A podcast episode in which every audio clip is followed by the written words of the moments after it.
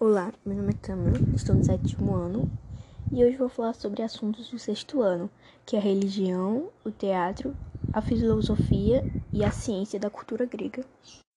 A religião grega era politeísta. Os deuses gregos eram antropomórficos e possuíam os mesmos defeitos e virtudes dos homens. O que diferenciava o deus grego de um homem comum era a sua imortalidade. Os deuses poderiam se envolver em aventuras fantásticas, tendo a participação de heróis como Aquiles, Teseu, Perseus, Heracles. Os heróis, também chamados de semideuses, eram filhos de deuses e deusas com seres humanos. Por possuir uma metade humana, os heróis poderiam ser mortos. Alguns tinham um ponto fraco, por exemplo, no caso de Aquiles, era o calcanhar. Não havia dogmas ou uma doutrina que racionalizasse a prática. Para relatar os feitos dos deuses e dos heróis, os gregos criaram uma rica mitologia que tinha uma racionalidade própria. Geralmente, as cerimônias públicas ou mesmo os atos políticos eram antecedidas por práticas religiosas, o que reflete a importância da religião entre os gregos antigos.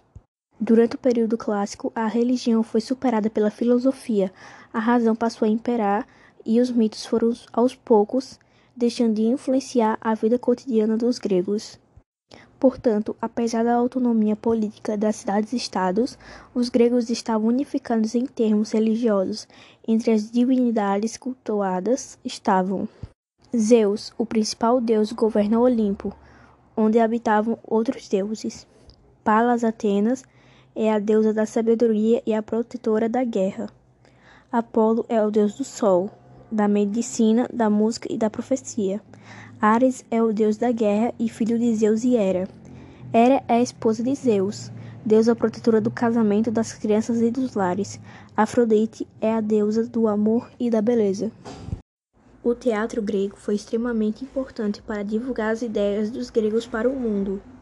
As representações do real e a ficção caminharam lado a lado com o objetivo de transmitir uma determinada experiência ou sensação.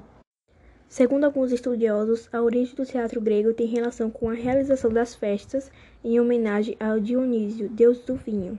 Durante algum tempo, as danças, os gestos, a música e a poesia eram utilizados para falar sobre os deuses, mas depois a ensinação acabaria por transformar-se em uma prática cultural à parte, tratando de situações ligadas ao cotidiano. Entre os atenienses, o teatro foi importante, pois dava visibilidade e sustentação às instituições existentes, justificando as ações que marcaram o desenvolvimento do seu imperialismo. É interessante salientar que, após a exibição de uma peça teatral, era comum a demonstração de poder econômico ateniense, exibindo a riqueza e relatando suas conquistas. Assim, o teatro se transformava em um importante palco onde o triunfo ateniense era aplaudido por todos. No teatro grego eram utilizadas fantasias e máscaras. Os festivais de teatro eram comuns e neles se apresentavam diferentes peças teatrais. Os autores tinham o direito de se inscrever, suas peças costumeiramente eram avaliadas pelo público. Entre os principais autores temos Esquilo. Escreveu peças que exaltavam as conquistas de Atenas e também fazia homenagem aos deuses justiceiros. Em O Persas, tratou das guerras médicas realizadas em uma crítica à prepotência do rei Xerxes. Estilo promoveu a utilização de diálogos, máscaras e coros, que conferiam maior dramaticidade às suas histórias. Ele escreveu também Orestia e os Setes contra Tebas, entre outras. Sofocles suas grandes obras foram Édipo, Rei, Antígona e Electra. Suas histórias contam luta incansável dos heróis contra o destino. Os homens queriam se libertar da influência que os deuses exerciam sobre sua vida. Em Édipo, Rei, o protagonista, sem ter noção do que ocorria, apaixonou-se por sua mãe e acabou matando seu pai.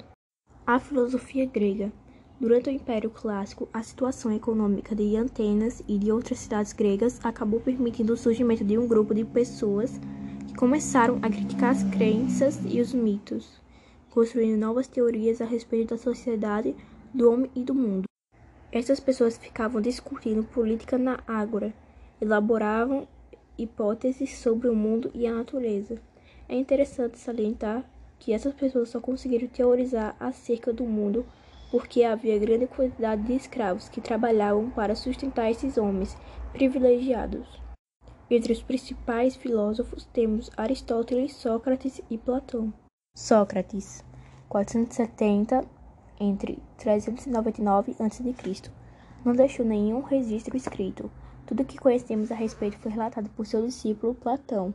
Sócrates ensinava as pessoas a questionarem de tudo e dizia frequentemente: A única coisa que eu sei é que nada sei. Foi executado acusado de corromper a juventude. Platão, 429 entre 347 a.C. Foi discípulo de Sócrates, escreveu diversos livros, o principal deles chama-se A República, no qual defende um tipo de sociedade fundamentada nos princípios da razão. Aristóteles, 384 entre 222 a.C., foi discípulo de Platão. Enquanto seu professor se preocupava mais com as questões metafísicas, ele se dedicava a analisar a sociedade e o governo. Suas origens e estruturas defendiam uma vida sem grandes excessos, comportada que ele chamava de sofrosine. A ciência grega. Os gregos foram os responsáveis por sistematizar o conhecimento e destacaram-se em diversas áreas principalmente na matemática, na medicina e nas ciências naturais. Tales de Mitelo e Pitágoras deixaram grandes trabalhos de cálculos matemáticos e leis geométricas. Na medicina destacou-se Hipócrates, que conseguiu tratar as doenças mostrando que os sintomas vinham de causas naturais e não de crendices e superstições. Nas ciências naturais destacavam-se Anaximandro e Aristóteles. Na literatura temos os poemas de Homero, Ilíada e Odisseia. E na história, os gregos foram os primeiros a tratá-la de forma científica, separando as lendas dos fatos. Heródoto escreveu seu livro História, retratando as guerras médicas, ficando conhecido como o pai da história. Outro historiador importante foi Tucídides, que escreveu sobre a Guerra do Peloponeso.